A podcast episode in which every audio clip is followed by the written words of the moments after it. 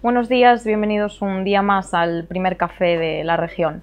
Hoy abrimos el periódico con los datos de la Unidad de Conductas Adictivas de Ourense, que registra un aumento de usuarios. Crece la petición de ayuda para combatir el tabaco, el juego y el alcohol. Nos amplía esta información Xiana Cid.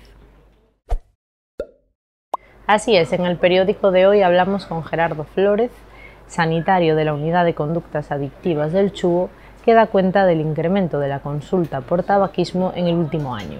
Además, el sanitario recalca que los ourensanos se inician cada vez antes en las conductas adictivas, tales como el consumo de alcohol o tabaco o el juego patológico.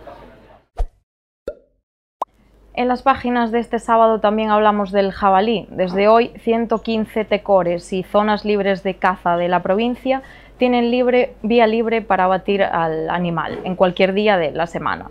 Nos ofrece todos los detalles Bryce Iglesias.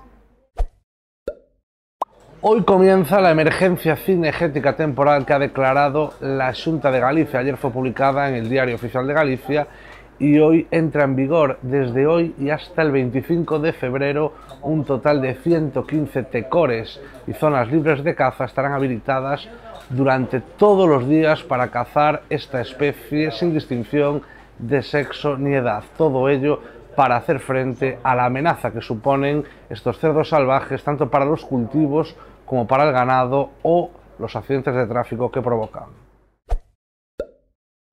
Entre otros asuntos de actualidad, el LOUF calienta motores, el comercio refuerza de nuevo su alianza con el Festival de Cine y lanza un concurso de escaparates. En la web de la región están todos los detalles para poder participar en este certamen. Por otra parte, el presidente de la Junta, Alfonso Rueda, puso ayer en valor el sector del vino, eh, realizó una visita a Valdeorras.